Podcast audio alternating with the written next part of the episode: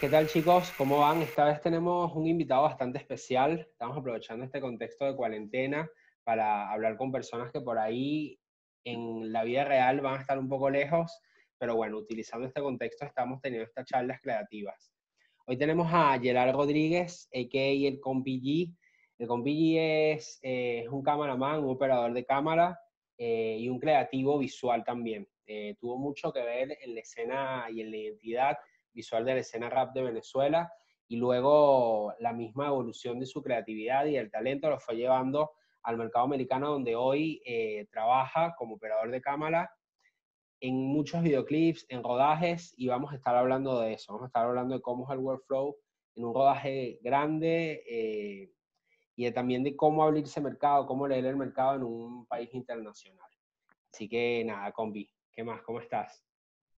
Todo bien, brother. Muchas gracias por la invitación y, y nada, por esta buena onda de, de, comunicarnos. De hecho, honestamente, para que todo el mundo lo sepa, es la primera vez que hablamos, eh, inclusive viéndonos, así sea por, por la computadora, y, y súper agradecido. También es muy cool hablar con parte de, de, del grupo colectivo de Base Estudio, eh, porque es un colectivo que nosotros bueno, hablo de nosotros en este caso por hablar de, del grupo de trabajo que teníamos en ese tiempo en Venezuela eh, con Flow Gallery, que era la productora en la que trabajaba con Couture eh, y Apache. Eh, nada, siempre estábamos viendo también todo el trabajo que se realizaba en Maracay y lo que sucedía ahí en la escena del rap, que en esa época fue muy bueno el crecimiento que tuvo dentro del país y, y todas las personas que, que estaban dentro del movimiento, que al final no eran solo los artistas o los cantantes,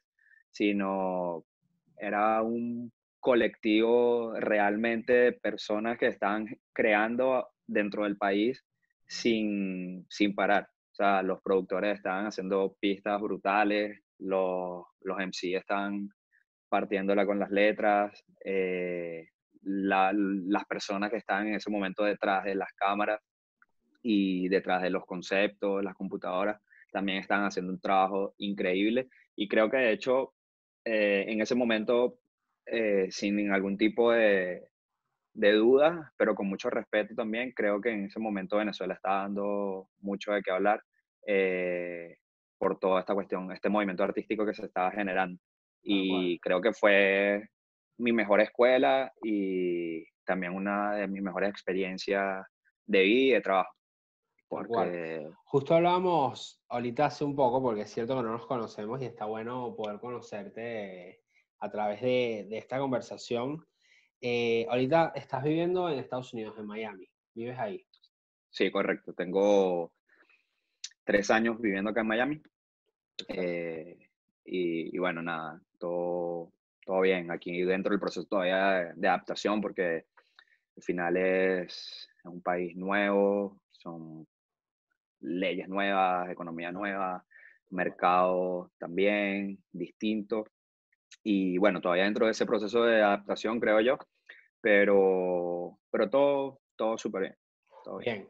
Eh, creo que tus últimos trabajos han sido con rodajes grandes de videoclips eh, de Jay Cortés. Eh, estás involucrado con, o sea, trabajas, has trabajado en la productora de Fernando Lugo.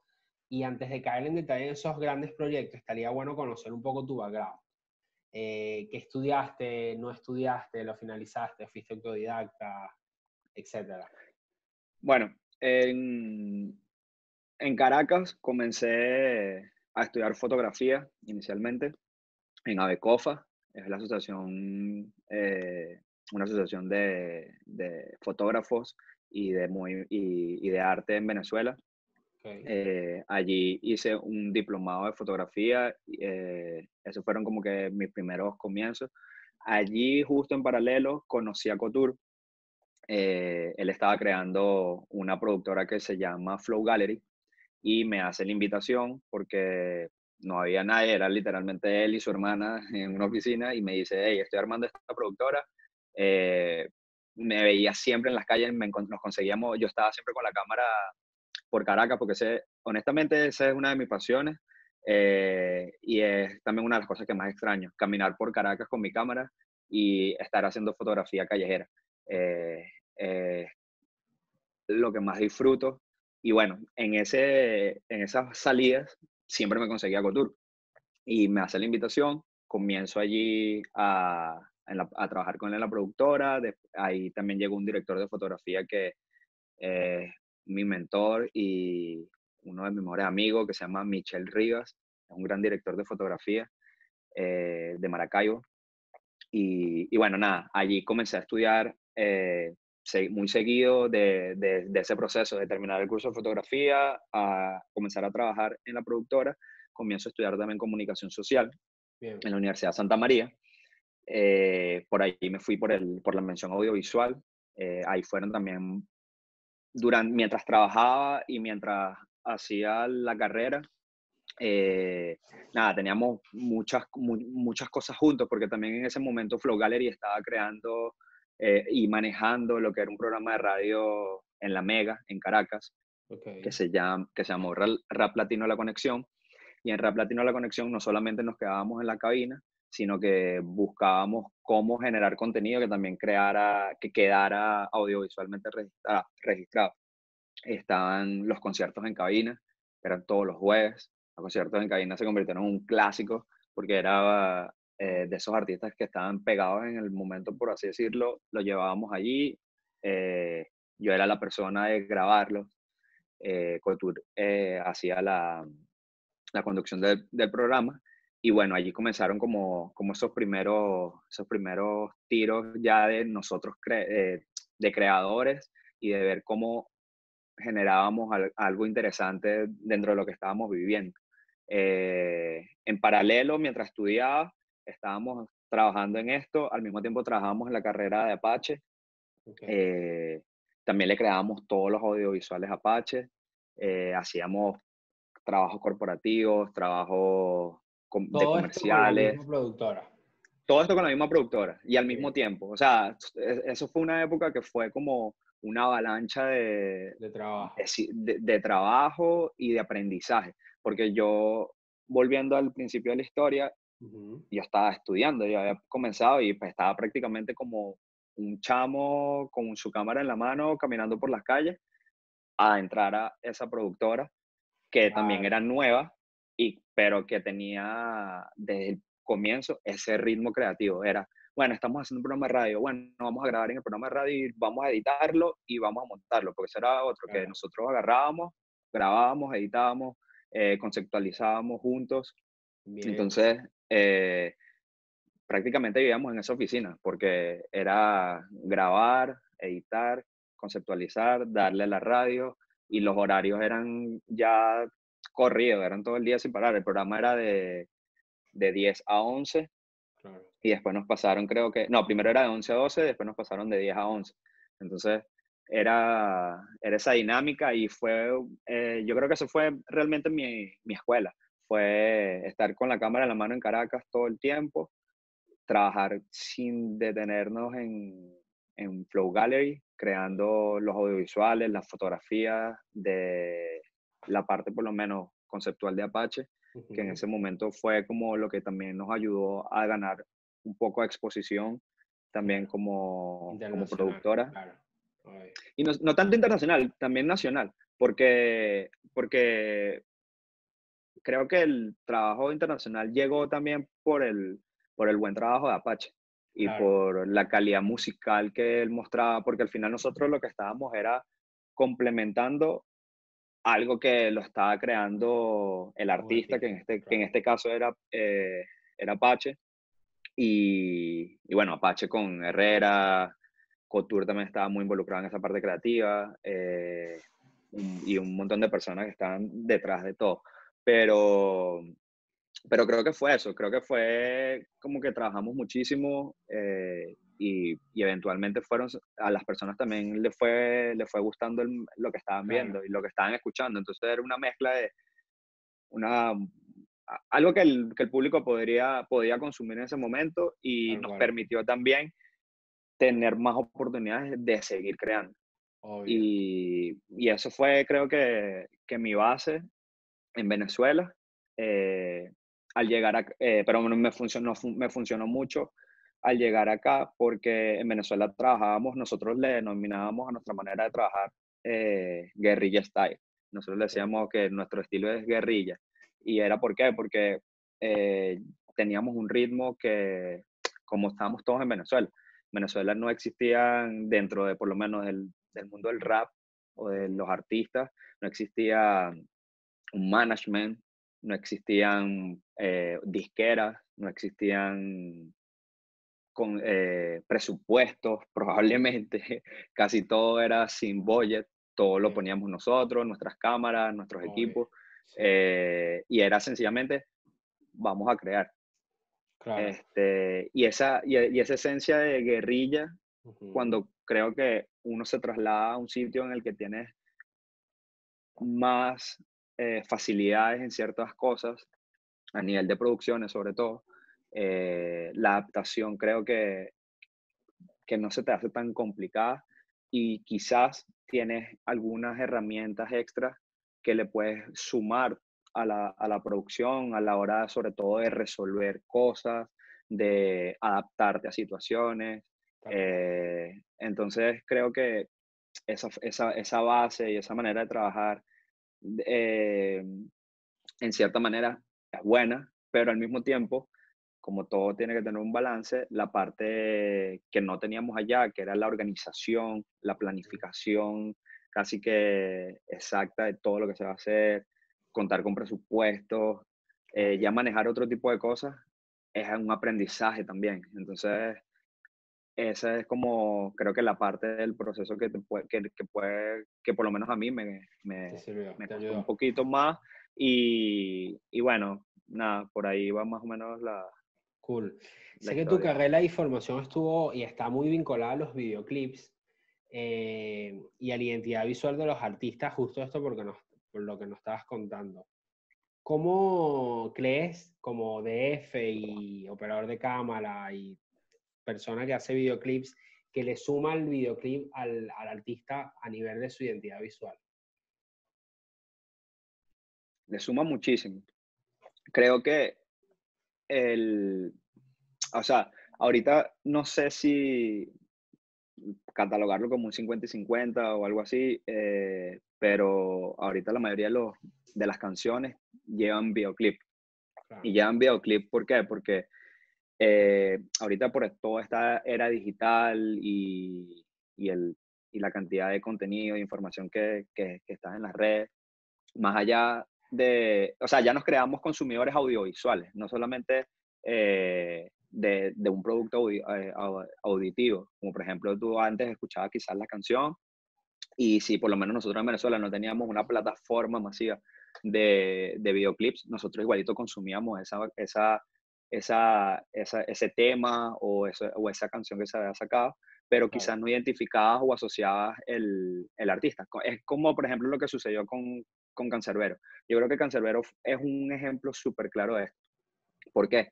Porque no sé por qué existen muchos estigmas o muchas cosas, pero cuando comenzaron a salir las primeras canciones de Cancerbero, todo el mundo se imaginaba a un personaje estereotipado de, o con un estereotipo dentro del rap todo el mundo se imaginaba que era un tipo, no sé, de dos metros, moreno, no sé qué, quizás delincuente.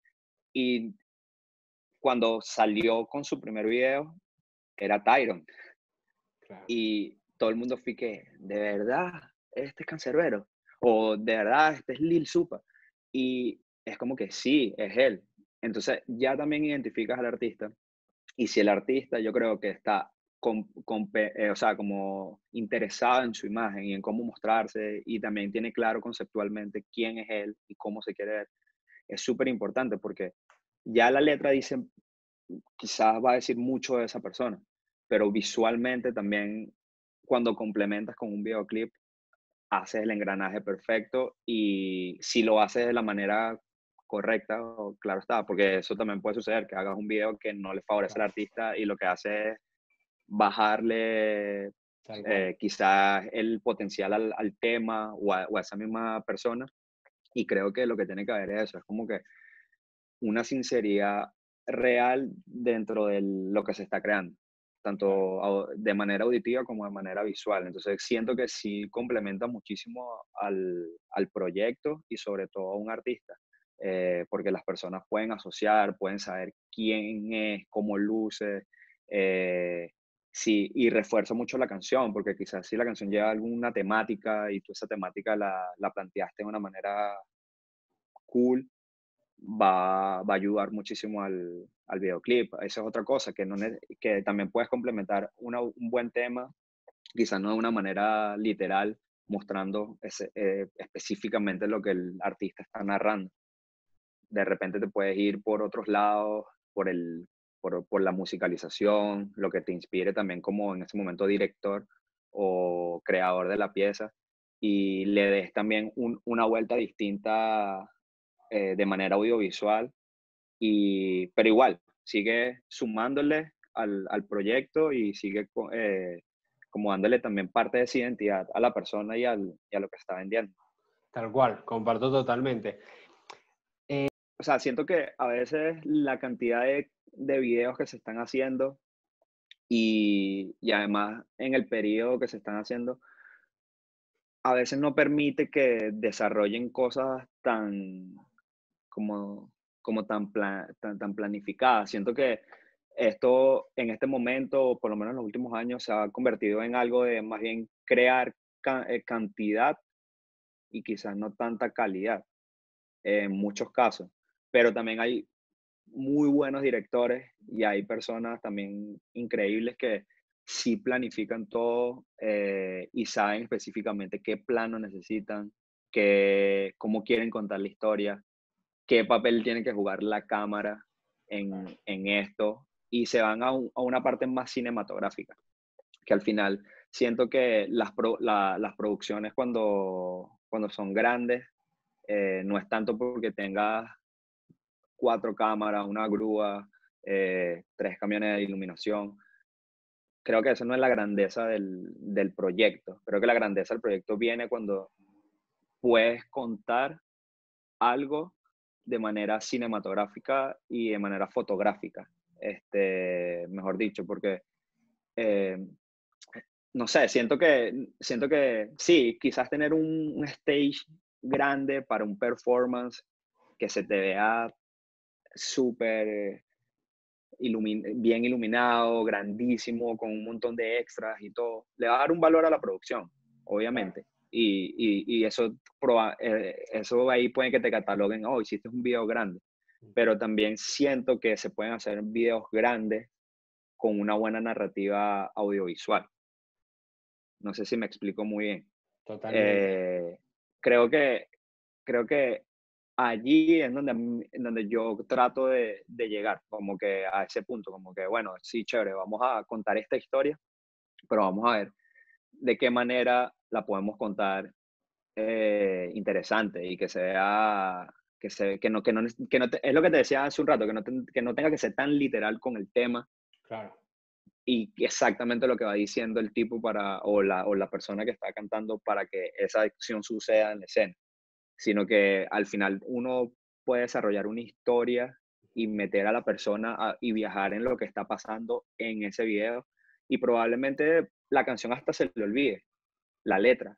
Quizás la letra quede en un segundo plano, porque la música y las imágenes ya te pueden ir contando también otra historia. Tal cual. ¿Sabes? O te pueden ir contando la misma historia del tema.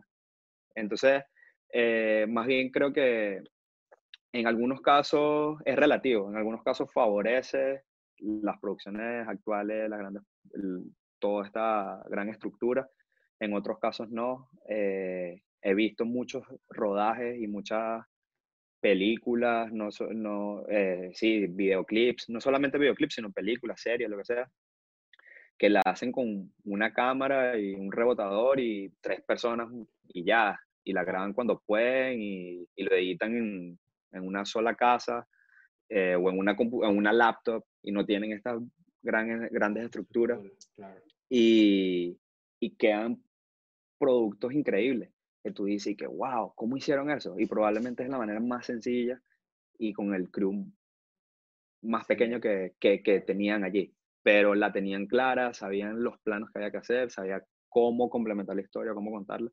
Y al final creo que ahí es en donde está la importancia y es en donde creo que, que, que, yo le veo el, el, valor a las cosas, porque no sé, quizás por época, eh, no, no, no pudiese hablar tampoco tanto por época, porque siento que tampoco tengo una experiencia que abarque tanta, tanto, tanto periodo de tiempo como para comparar una época con otra, pero en base a lo que leo también, muchas veces, me he dado cuenta de eso, que a veces la sencillez es lo que hace eh, que, algo, que algo sea, como dicen muchas veces, menos es más. Entonces, eh, creo que allí es donde está la, la, la cuestión, en conseguir ese equilibrio. Tal cual, tal cual. Comparto mucho todo esto que dices, justo de eso que dices, ¿qué lees? ¿Qué consumido tiendes a, a consumir?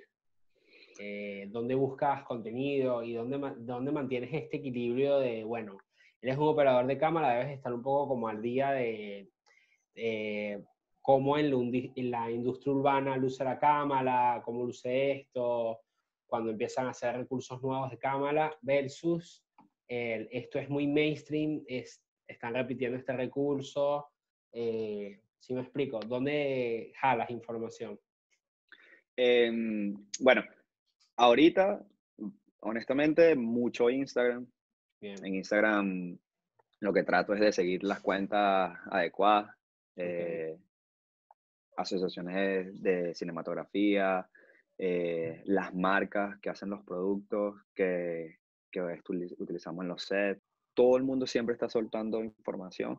Yo creo que ahorita lo que hay es que estar es como atentos a qué información está este, realmente, primero estar claro qué información o qué contenido tú quieres eh, como que consumir. consumir claro, Y después buscar a las personas que son buenas en, ese, en eso y escucharlos a ver qué tienen ellos para decir. Y, seguramente de allí uno aprende muchísimo, por lo menos a mí me pasa de esa manera.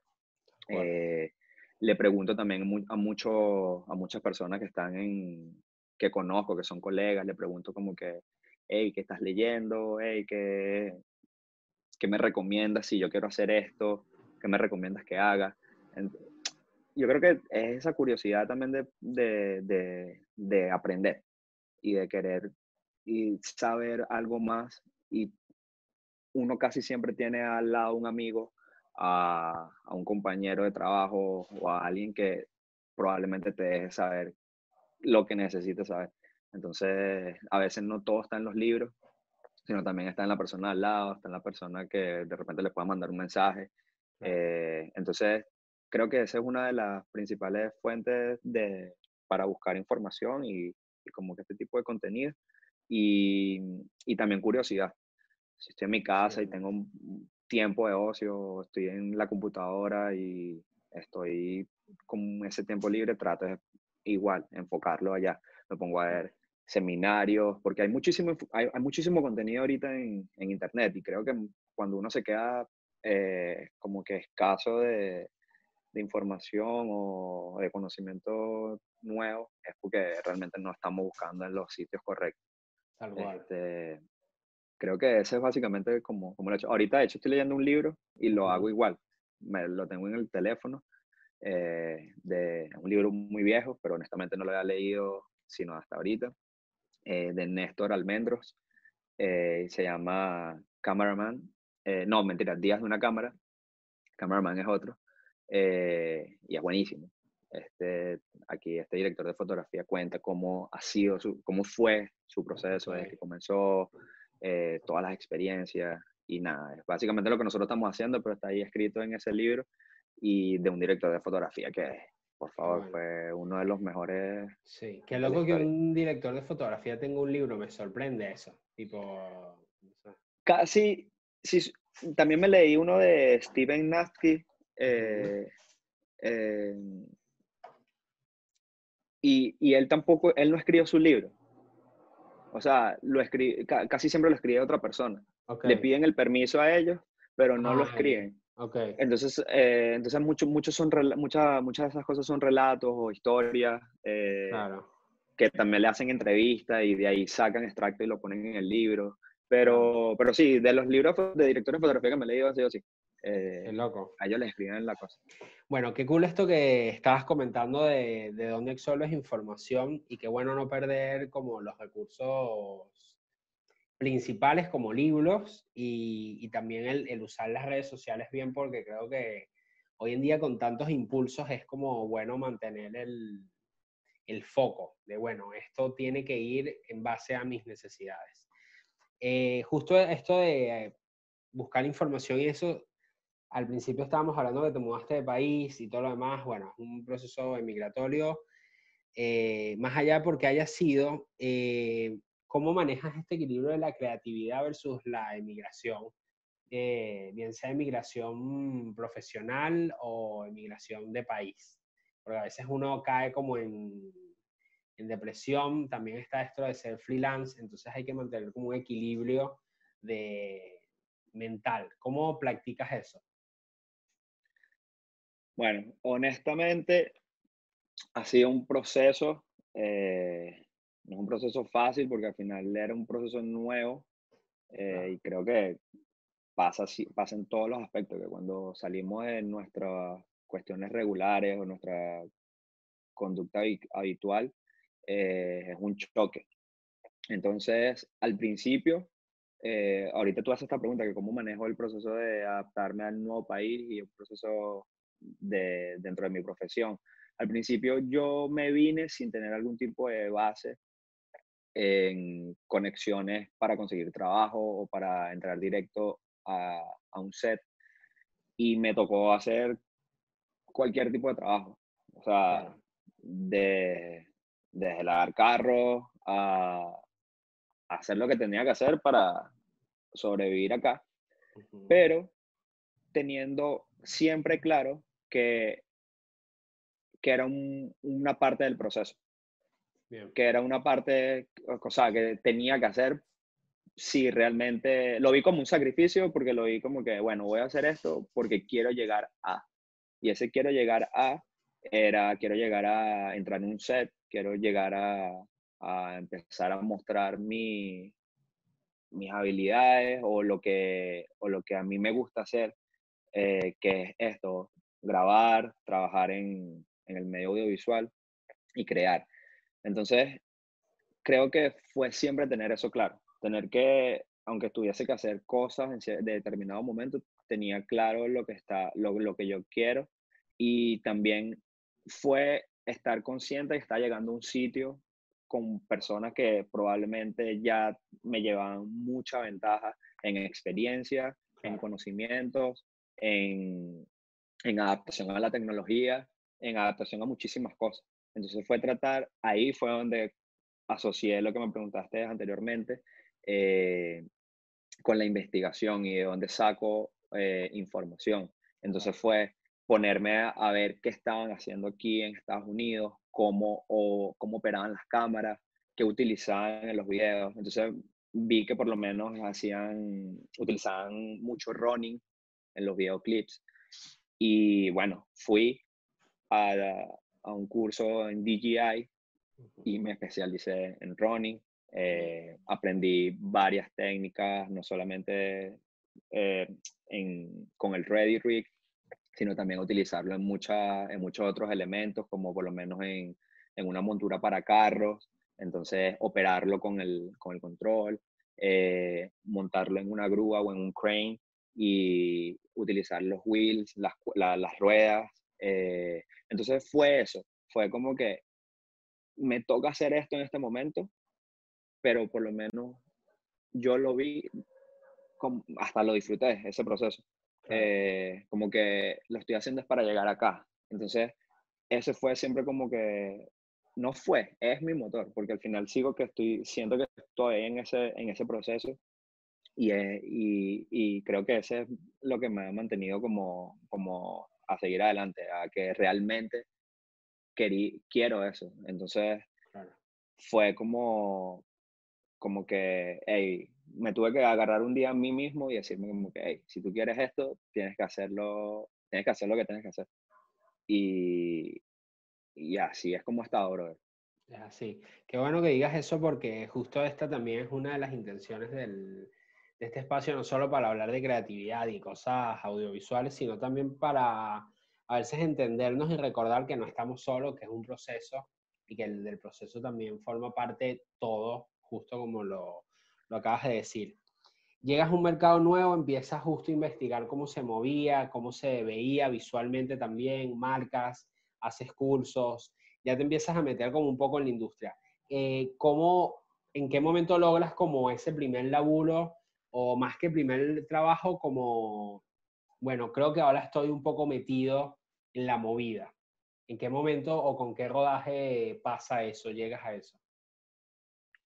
La primera oportunidad que tuve como operador aquí en Estados Unidos eh, de un director que no fuese alguien que conociera en Venezuela o, con el que ya hubiese trabajado. Sí. Fue el video Piensen de Mike Towers. Eh, se lo dirigió Fernando Lugo. Eh, yo caigo a conocer, para conocer a Fernando Lugo porque tengo un, gran amigo de Venezuela que se llama Rafael Llanes, eh, que trabaja con Fernando, él es asistente de dirección de él. Y bueno, nada, nos conocíamos desde Venezuela, aquí coincidimos en un par de cosas, nos vimos, caímos en comunicación y un día me llamaron y me dijeron, hey brother, eh, tengo un video mañana de, de My Towers, puedes ser asistente de cámara, segundo asistente de cámara. Y yo, sí, claro, no hay problema. Diez minutos después me vuelve a llamar el productor y me dice, brother, el director tiene un problema en la espalda, no puede operar la cámara. ¿Tú puedes operar, Ronnie? Y yo en ese momento, o sea, había hecho toda la capacitación, había estado como, como entrenándome y tal, todo, pero no había tenido esa, oportunidad. Y sin pensarlo, dije que sí. Dije, sí, yo, yo mismo soy. Fue, fue un día súper complicado, este, por todo, por los nervios, por eh, esa, ese pensamiento de, wow, voy a, hacerlo. Eh, Fernando ya también es un director que está establecido, y entonces era como que, o sea, tengo que hacerlo bien para poder aprovechar esta oportunidad que, que, se, que se generó. Este, y, y, nada, allí lo ahí ese día sacamos el video adelante a partir de ahí me empezaron a llamar como un poco más seguido, eh, la misma productora, también gané un poco más de confianza y, y bueno, nada, ahí ya también me sentía mucho mejor con el equipo porque era, por lo menos en Venezuela nosotros no utilizábamos eh, este tipo de, de, instrumentos, el running, de, bueno, de hecho ni siquiera había salido, pero, pero en la época cuando yo me vine no lo había utilizado, entonces también fue ese proceso de adaptación al set con, con estos nuevos equipos. Entonces, bueno, poco a poco fue agarrando más confianza. Y, nada, cuando comencé a trabajar con él ya, te puedo decir que en el tercer o cuarto video, dije como que, bueno, ok, ya por lo menos me, me, me conocen aquí en una productora. Eh, ¿Qué hago? ¿Qué más hago? ¿O qué, o qué empiezo a hacer? Entonces, empecé a, igual por, por redes sociales a ver quiénes eran los directores de los videos, quiénes eran los directores de fotografía de los videos. Entonces me puse en ese proceso de investigación y yo me puse a agarrar mi material, editarlo. Eh, me creé yo inclusive la página web, me metí en una, en una página, ahí mismo le di. Eh, y comencé como a, y comenzamos como, comencé a mandar como que el reel. Hey, soy, soy esta persona, acabo de llegar al país, hago esto, hago esto, hago esto. Eh, y así poquito a poco, creo que esos primeros trabajos con Fernando fueron los que me dieron como que eh, esa entrada a los sets y también como esa confianza a, a, también tocar otras puertas y decir como que, hey, estoy por acá, cualquier cosa estoy a la orden. Y, y, bueno, como te digo, todavía siento que estoy en ese proceso. Todavía no siento del todo como que, ok, ya estoy dentro del, del set, por así llamarlo. Pero, pero, pero nada, estamos todavía en ese proceso y han salido cosas súper cool y interesantes también de, del mismo proceso, porque al final es lo que volvemos al, al, a lo que estamos hablando hace un ratico, que, que al final todo es un proceso. Y ahorita inclusive con esta situación que está pasando acá en, el, bueno, acá no, en el mundo, eh, es un comienzo otra vez, creo que para, al final para en general, pero por lo menos la parte personal lo veo otra vez como eso, como un nuevo comienzo, como qué hago, qué, qué, qué me pongo a inventar. Entonces fue lo mismo, agarré y aproveché este tiempo para darle a la página web, darle a, la, a mi portafolio, darle a esto, porque al final eso es lo que funciona y es lo que sirve para poder tocar las puertas y ver en qué puerta puedes entrar o, o en determinado momento se abre y puedes comenzar a trabajar y puedes comenzar a, a dar. Bien.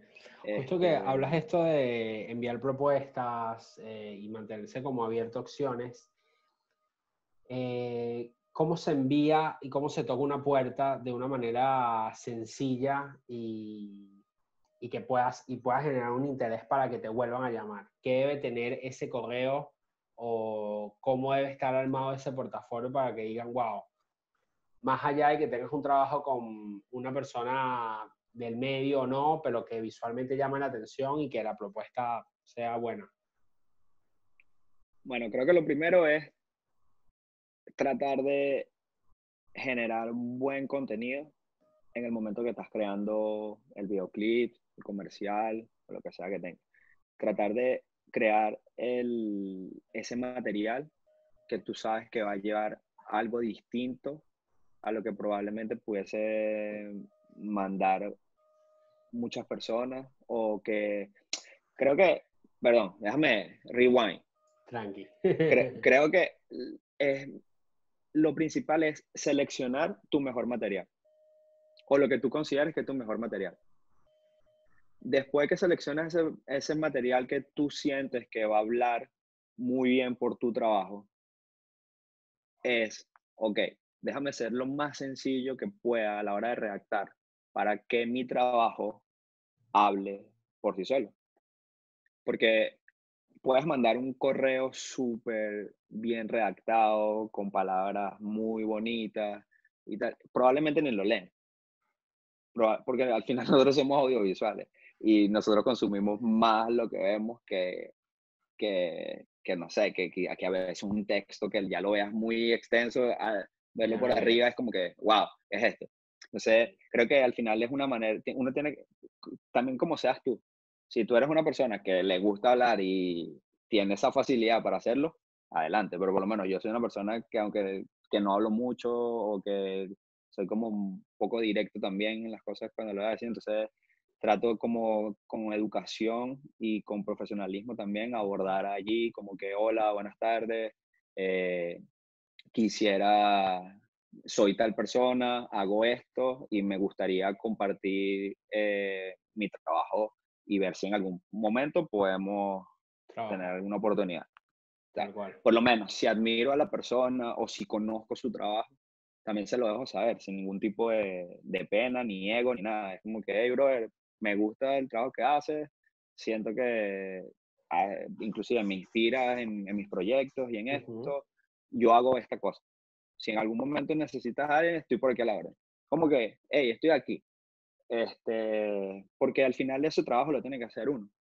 Porque es muy difícil que lleguen a la puerta de tu casa y te toquen y te digan, hey, aquí estoy, ¿quieres venir a trabajar conmigo? Es muy difícil. Yo creo que ese nivel se logra cuando ya tienes mucho background y tu trabajo ha hablado tanto por ti que quizás las personas lleguen hasta donde estás tú y te digan, hey, ¿quieres venir a trabajar conmigo? Tengo este proyecto. Eso puede ser un punto y puede ser algo que, que sí suceda, pero yo siento que a pesar que, que llegase a estar en, en, esa situación, creo que igual nunca hay que dejar de tocar las puertas porque eh, siempre hay personas increíbles con las que uno puede trabajar y, y hay personas con las que uno puede conectar que al final puedes crear otras cosas que ni te imaginas y estar como abiertos también a, muchas posibilidades de trabajo o, o, proyectos, bien sea que no haya inclusive dinero o no haya, eh, no sé, sí, algo que, algún incentivo que no sea más allá de hacer lo que tú quieres. Eh, eh, también es interesante y hay que aceptar todas esas cosas. de repente puede haber un proyecto que, que sí te llamen a ti y te digan, hey, mira, ¿sabes qué? Tengo este proyecto, pero no tengo dinero. ¿Quieres hacerlo? Y si el proyecto está cool y el proyecto tiene una buena, una buena proyección o, o, te suma, es como que dale, vamos a darle, porque realmente uno nunca sabe que puede terminar algo que se crea muchas veces hasta de una manera inocente o, o que, que, yo creo que esa es una de las cosas que, que, que por lo menos a mí me enseñó el, el, rap en Venezuela y la movida en la que, de la que fuimos parte, que, que de verdad en Venezuela yo siento que la mayoría de esos temas, la mayoría de esos videos, la mayoría de, esas, de esos proyectos se generaron de una manera hasta inocente en, cierta, en, cierto punto. No era algo, yo siento que no había como una estrategia eh, empresarial detrás de todo esto, sino que las cosas se hacían porque todo el mundo tenía las ganas de hacerlo y porque era, todo el mundo le estaba poniendo el corazón a eso y yo siento que ese fue el combustible y la proyección que le dio a todo lo que se está creando para que llegara por toda Latinoamérica e inclusive a Europa y Estados Unidos. Entonces, creo que eso trato de, de, de adaptarlo mucho a, a, la situación inclusive en la que estoy ahorita, a este proceso de adaptación. Es como que volver a sentir eso, como que estoy haciendo algo porque lo quiero hacer.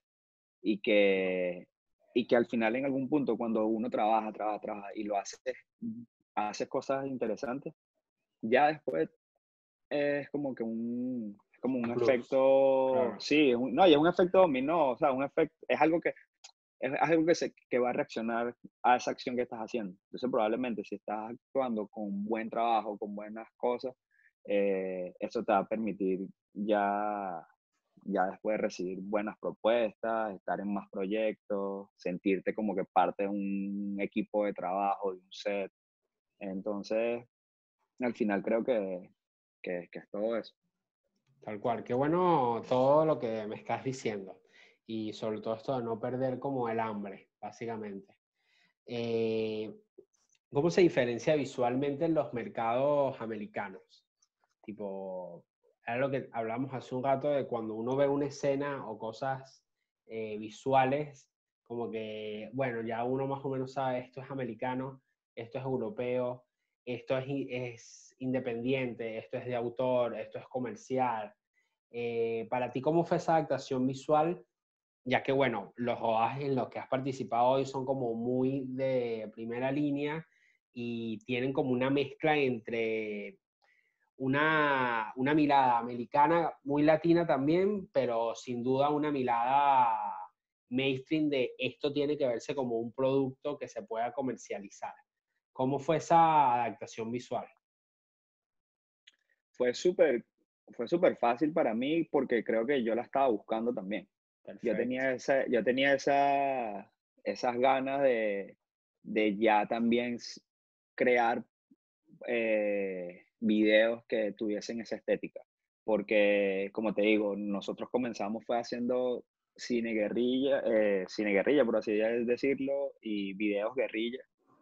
Y lo que teníamos era una cámara, un, lente luminoso y listo. La mayoría de las cosas que hacíamos eran sin iluminación. Eh, eh, bueno, sin iluminación elaborada de que tú llevases algún tipo de camión y tal, pero siempre, bueno, la iluminación del sol, la iluminación de las calles, de todo, eh, era lo que nos funcionaba y de hecho soy gran admirador y, y, amante de ese tipo de, de trabajo también, porque siento que cuando, cuando mezclas un buen concepto y este tipo de, de cosas, salen trabajos súper bonitos todo el día grabando con luz del sol eh, o aprovechar una buena iluminación en la calle está cool.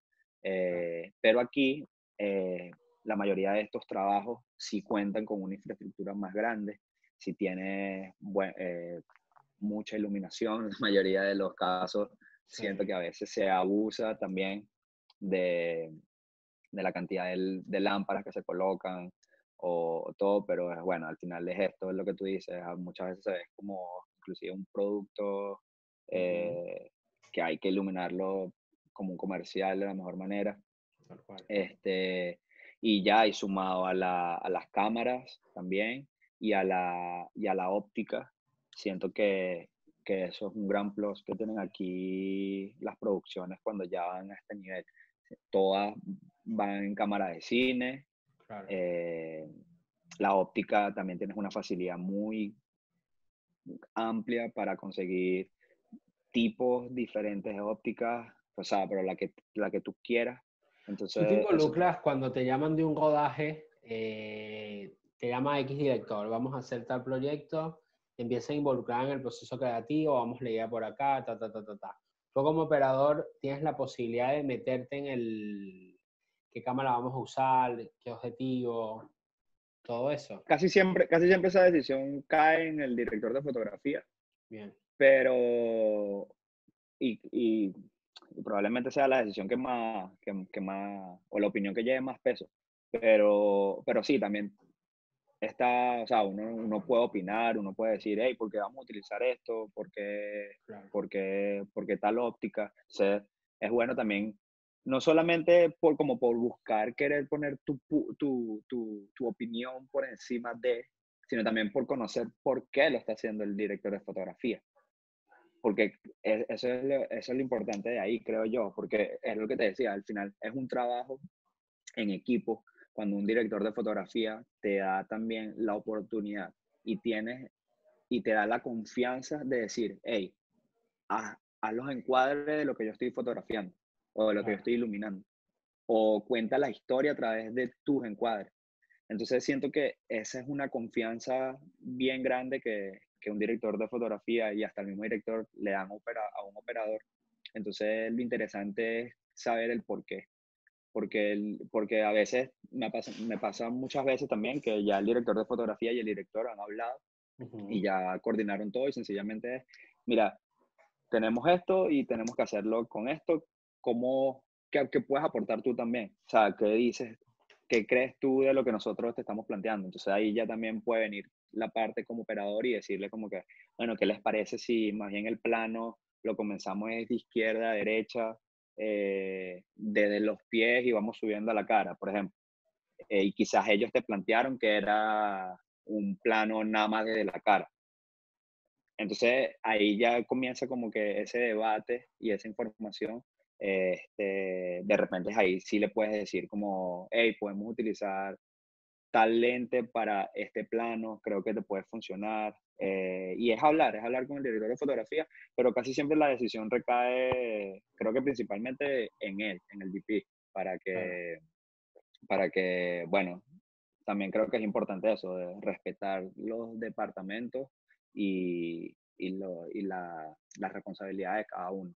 Tal cual. Igual bastante bueno esto que dices de sumar eh, tu, y desde tu punto de vista o opinión, desde, no desde el ego y menos del ego creativo, sino desde el conocimiento, ¿viste? De que se entienda que es como para sumar a lo que justamente es la labor tuya o es para lo que te están sumando al proyecto. Eh, ¿Cómo es el workflow en esos rodajes tan grandes? Porque, bueno, justamente has tenido la oportunidad de estar en rodajes muy guerrilla eh, y luego estar en rodajes tipo dos camiones de luz, eh, eh, artistas muy grandes también. ¿Cómo es el workflow en, esa, en esos rodajes en tu departamento? Es la mayoría del tiempo, de las veces, súper rápido. Súper rápido, pero al mismo tiempo planificado se hace también un, plan de rodaje. En ese plan de rodaje se establecen las horas y los lugares en donde se van a, realizar los planos. Eh, entonces eso nos da una guía muy clara también de más o menos cuánto tiempo necesitamos entre plano y plano o entre locación y locación. Eh, pero casi siempre desde que cantan el, primer playback, eh, eso es básicamente plano, te detienes, chequeas material, probablemente estás haciendo cambio de lente al mismo tiempo. Eh, si el plano ya siente el director que quedó bien, eh, y nada, apenas termina el playback, casi siempre unos cuantos segundos, supongamos que un minuto como mucho, es de una otra vez el siguiente plano. Entonces ir avanzando muy rápido porque por lo menos aquí eh, existe la jornada de trabajo es de 12 horas. Eh, casi siempre se cumplen las 12 horas para realizar un videoclip. Ese producto final que las personas ven en YouTube de 3 minutos. El día que se está grabando, por lo más bajito, te lanzas 12 horas. Entonces, eh, necesitas dentro de esas 12 horas tratar de conseguir todo ese material que el director tenga en mente. También depende mucho de la ambición del proyecto y, y lo que el director tiene en, en, su, en su, idea y lo que tiene que desarrollar. La mayoría de los casos eh, también tratamos que las locaciones, si hay algún cambio de una u otra, la, la, las distancias sean cortas eh, del para perder, para perder la, menor cantidad de tiempo posible, porque al final eso se traduce en el, en el, momento de rodaje. Entonces, mientras más tiempo pierdas en un traslado, en, un en armar las cámaras, en acomodarlas, eh, complica todo. Entonces, por lo menos en la parte en el departamento de cámaras, tratamos de hacerlo también lo más planificado y coordinado posible para ganar tiempo. Por ejemplo, si se puede hacer preproducción el día antes o un pre de cámara, lo que se llama el pre de cámara, es súper ideal. De hecho, estos equipos que tengo acá, los tengo allí porque está, estoy haciendo una pre. Eh, y bueno, también lo aproveché para ponerlos acá, pero es eso, es básicamente estar el día antes conociendo el equipo. Si no lo conoces, si es tu primera vez, si ya lo conoces, igual tienes que chequearlo ver que todo funcione bien, ver que tienes todas tus baterías cargadas, que los cables funcionan, los accesorios están todos allí. Después que está todo chequeado, el día del rodaje ya tienes una ventaja, que tienes la cámara preensamblada o probablemente ensamblada y lo que llegas es a la locación y sencillamente estás esperando eh, qué vamos a hacer por lo menos si el director de fotografía te, da las indicaciones del setup de, de, la cámara, le colocas eso, pones el frame y ya ahí comienza la magia, por así decirlo. El director, el director de fotografía, el, director, el director de arte o la directora de arte puede chequear el plano y ver cómo luce ya. Entonces, por el lado de cámara, del departamento de cámara, ya está bastante avanzado. Entonces, el, el día de preproducción es muy importante, creo yo. Y Después, estar allí encima de todo, estar encima de, las baterías, cuando se te descarga una, ponerla a cargar de una, la, la, cámara está, ya la tarjeta está llena, descargar y tener como ese ritmo que nunca pare porque, o sea, el rodaje no se puede frenar por cámara. El, el, rodaje no se puede frenar por nada y menos por la cámara. O sea, si dicen vamos, vamos a grabar, tú no puedes decir, ya va, que la tarjeta está llena. No, o sea, Ahí no, no existe eso, ahí es, todo tiene que estar corriendo perfecto. Entonces, eso sí es un trabajo en equipo que al final, probablemente acá, se, eh, el departamento de cámara tiene aproximadamente como cuatro o cinco personas. Okay. Eh, está el director de fotografía, el primer asistente de cámara, el segundo asistente de cámara, eh, sí, pueden entre tres a cuatro personas, si hay un operador. Al final también tienes que trabajar en conjunto con, la, con el data manager, para, porque es parte súper importante estar seguro que el material se está descargando de la manera correcta. Claro. Eh, que lo chequeen, si hay algún tipo de falla, que lo dejen saber. Entonces, al final, ese ritmo de trabajo, aunque suenan muchas cosas, es súper rápido. Y todo el mundo está también como consciente de lo que tiene que hacer y eso es algo que también te permite ganar mucho tiempo porque no tienes que estar pendiente de la responsabilidad de otras personas, sino que más gente siente seguro que tú sabes que tu equipo, cada quien está haciendo lo que, lo que Lo que tiene que hacer, claro. Bueno, qué interesante todo esto que dices y, nada, yo también, muchas de las cosas que te pregunto me intrigaban también y, y bueno, está bueno como conocerlas. Eh, ya estamos cerrando esta conversación. Agradecerte por, por, el tiempo, por la disposición y nada, bueno, por toda la data que, que de alguna manera nos dijiste. tiendo a hacer una pregunta acerca de la frustración, porque creo que va de la mano con el proceso creativo, está, vive y convive al lado del, de la creatividad y de, los, de estos impulsos de imaginación, qué sé yo. Y pero con la frustración no nos, no nos tendemos a llevar bien. ¿Cómo te llevas tú con la frustración en tus procesos creativos, hasta en la misma vida de ser freelance? ¿Cómo llevas eso? No es fácil, pero eh, creo que ahorita estoy haciendo un documental de una que precisamente toca este punto. Estoy haciendo un documental de, una persona que, bueno, tiene una discapacidad física. Bien. Eh, y estoy haciendo todo el proceso y es primera vez que hago algo de esta manera, que hago la dirección, la dirección de fotografía, la cámara, la edición. O sea, estoy haciéndolo totalmente. Y fue muy particular porque este documental yo lo quiero poner a, a participar en varios festivales. Y a la persona que yo nombré, la persona que yo, nombré al principio de la conversación, que se llama Michelle Rivas, que es uno de, de, las, de mis guías, por así decirlo, en el medio audiovisual, eh, yo lo utilizo para que, me, para que me aconseje, para que me deje saber cómo van las cosas. Y yo, y nada, yo hice mi primer corte, había un festival que estaba en diciembre del año pasado, que yo lo tenía en la mira como para meter ahí el documental y lo hice como que súper rápido y como que todo pensado para meterlo ahí. Y apenas le pasé el, el, documental a Michelle, la primera respuesta que recibo es, no sirve. Oh. Y yo, como que, ¿cómo que no sirve? Entonces también esa, eh, eh, esa, eh, esa gana de querer tener como que la razón de como que, pero si yo lo veo así, que no sé qué, de que me quedé calmado, pasó la fecha del, del festival eh, y me, o sea, caí en una depresión prácticamente con el proyecto porque le había dedicado casi tres meses y cuando lo mostré, lo primero que me dicen es como que, mira, no, eso no, no, no, no lleva buena, no lleva buena, buena línea y fue un bajón durísimo. Pasé tres meses sin ver el material, pasé que inclusive le perdí como el cariño al, al, al proyecto pero entendí que lo que tenía que dejar era que respirara el material. Entonces, ¿qué es lo que pienso yo que, que estoy aprendiendo? Porque es una parte del aprendizaje en el que estoy ahorita. Eh, creo que es eso, es como que tratar de no frustrarme tanto, o si me frustro, tratar de, de olvidarlo lo más rápido que pueda y pensar más bien en algo positivo.